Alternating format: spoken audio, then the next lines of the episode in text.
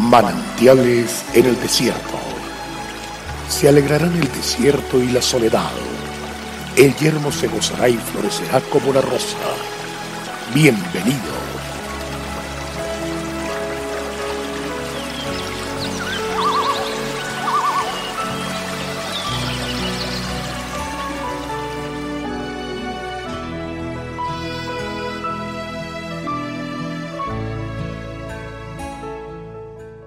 En el primer tratado, oh Teófilo, hablé acerca de todas las cosas que Jesús comenzó a hacer y a enseñar.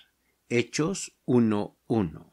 Corintios nos dice que Dios nos dio el ministerio y la palabra de la reconciliación, es decir, no solamente nosotros mismos hemos sido reconciliados con Dios y Él se ha reconciliado con nosotros, no teniendo en cuenta nuestras faltas, nuestro desprecio hacia Él, nuestro pecado, sino que también nos ha entregado a nosotros tanto el ministerio como la palabra de la reconciliación, llevar también reconciliación a otros. Lucas le escribe a un personaje llamado Teófilo en el libro de Hechos, diciéndole en el primer tratado, oh Teófilo, hablé acerca de todas las cosas que Jesús comenzó a hacer y a enseñar refiriéndose al Evangelio de Lucas, queriendo decir, Teófilo, en el primer libro yo te escribí acerca de todas las cosas que Jesús hizo y enseñó.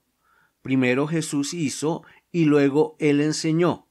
Primero lleva a cabo y luego enseña. Así pues, no podemos enseñar aquello que no hagamos primero. Eso se llama ser consecuente. La palabra de la reconciliación tiene que ver con eso, con llevar la palabra a otras personas para que también tomen la iniciativa, llevar la palabra a personas que conocemos, otros varones que también son esposos, que son padres, para que ellos tomen la iniciativa de volver a Dios, se renueven sus días como al principio, pero que también tomen la iniciativa de la reconciliación que ellos asuman en el ministerio de la reconciliación, de reconciliarse con sus familias, con su prójimo y también con extraños. El reconciliado reconcilia. El reconciliado enseña acerca de la reconciliación nos reconciliamos con otros porque Dios lo hizo con nosotros y porque sabemos que al hacerlo podremos enseñar a los demás a que lo hagan de igual manera. Así es como se genera un cambio. Así es como se ejerce el ministerio de la reconciliación, entendiendo que no culmina en mí, debe generar un impacto a todo nivel. Pensemos no solo en el efecto restaurador que tiene la reconciliación en nuestra vida. Pensemos en el impacto que ésta tiene en la sociedad. Señor, gracias por mostrarme el camino para afectar positivamente mi entorno. El cambio que deseo ver en mi familia lo inicio yo. Una vez más, te pido que me ayudes con tu gracia y poder a actuar, a perdonar y a dar el primer paso reconciliémonos, tiempo de bendición. Vamos para adelante.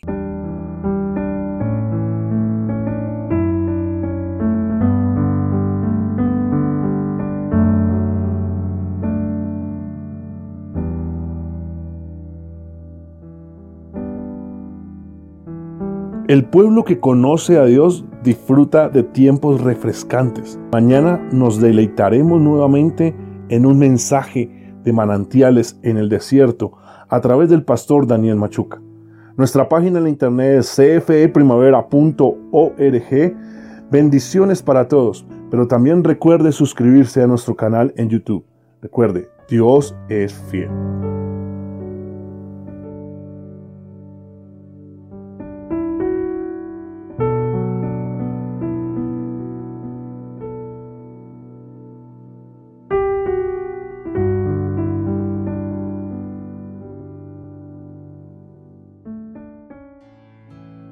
Hasta aquí, manantiales en el desierto.